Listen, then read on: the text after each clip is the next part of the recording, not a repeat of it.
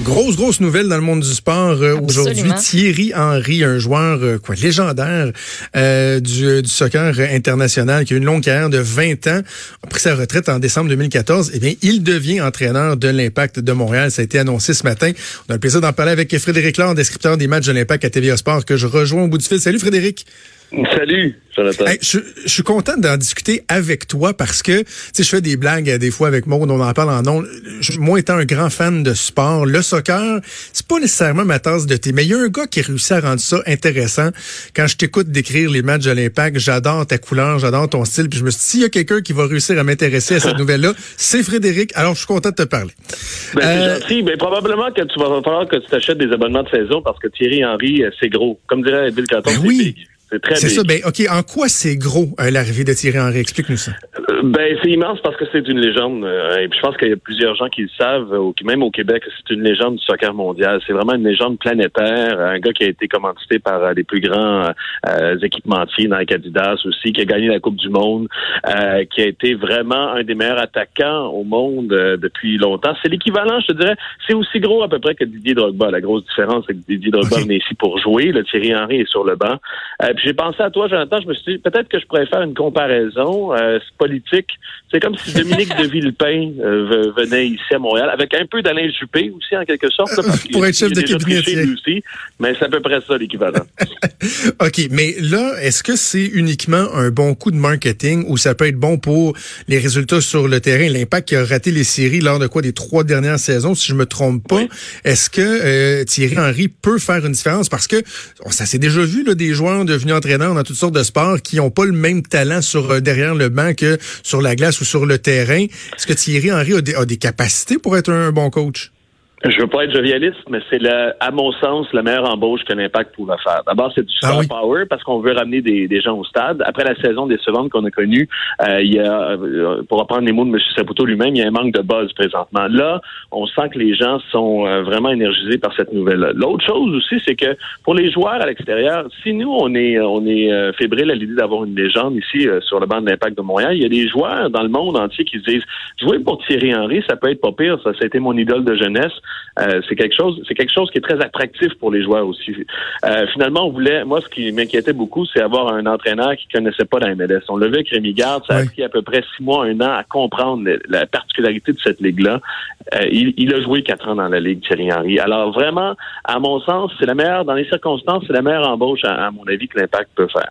Ceci dit, il y, a des, y côtés, on peut, on peut tempérer, on peut mettre des bémols parce qu'il n'arrive pas qu'une baguette magique. Là, il va pas, c'est pas lui qui va jouer sur le terrain. Alors, euh, il y a encore, il y a encore du chemin à faire pour l'impact. Bon, on parlera dans un instant des, défis qui vont se rester devant lui, mais sur l'aspect différence entre le, soccer international et la MLS. Bon, j'avais vu ça effectivement. Il, il, a joué dans la MLS. Il a une certaine connaissance. En quoi euh, il y a une différence?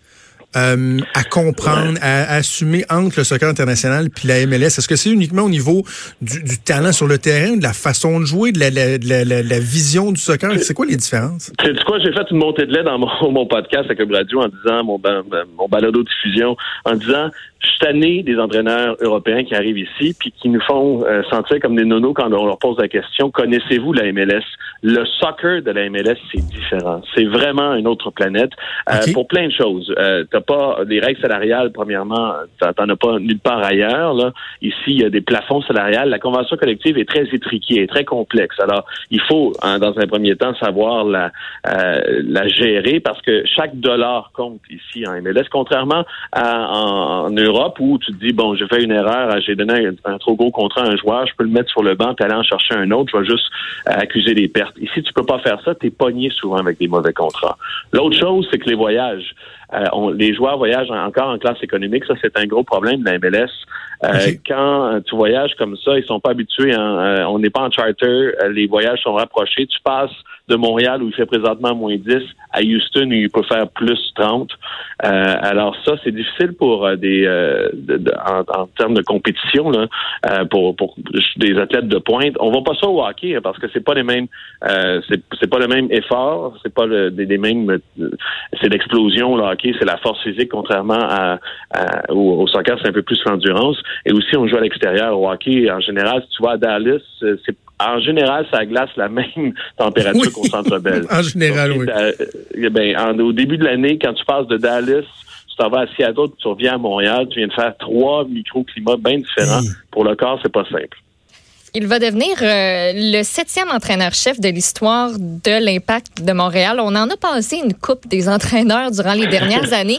Qu'est-ce qui, ouais, qu'est-ce qui fait que lui, euh, ça pourrait toffer, tu sais, qu'on le gardera pas euh, juste un an, deux, même pas là. Ah, mais ça, je pense que ta réponse peut être aussi bonne que la mienne, en fait, à ce niveau-là. On sait pas, euh, Moi, il y, a des, y a des pistes de solutions que tout le monde connaît plus ou moins, qu'on dit euh, euh un peu, qu'on se passe sous la veste, pour prendre l'expression. Euh, je voyais aujourd'hui sur les médias sociaux deux, deux journalistes, là. Un, un, américain qui couvre la MLS depuis très longtemps et un qui est avec l'équipe, le quotidien français qui, qui, qui, est de réputation internationale, Vincent Duluc, qui connaît tout tous les personnages dans le monde du, euh, sport euh, européen, particulièrement du soccer, les deux disaient la même chose.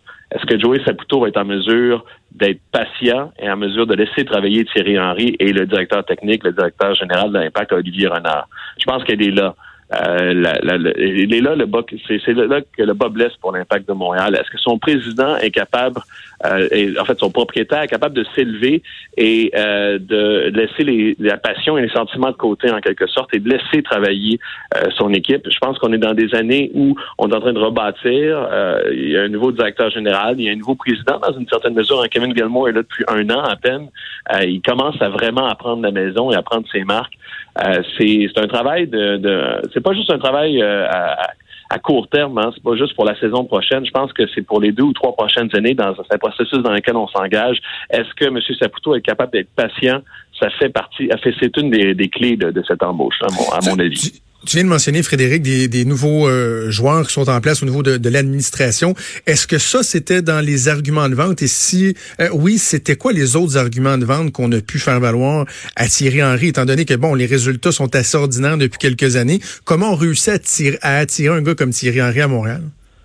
Euh, il y a plein de choses. Je pense que moi, ce qu'on me dit, c'est que Thierry Henry lui-même avait intérêt, avait été intéressé à revenir en MLS et qu'il aurait euh, sondé en partie l'impact de Montréal. Et c'est là que l'impact s'est dit, euh, ça y est, on rentre dans le temps, on va aller chercher Thierry Henry.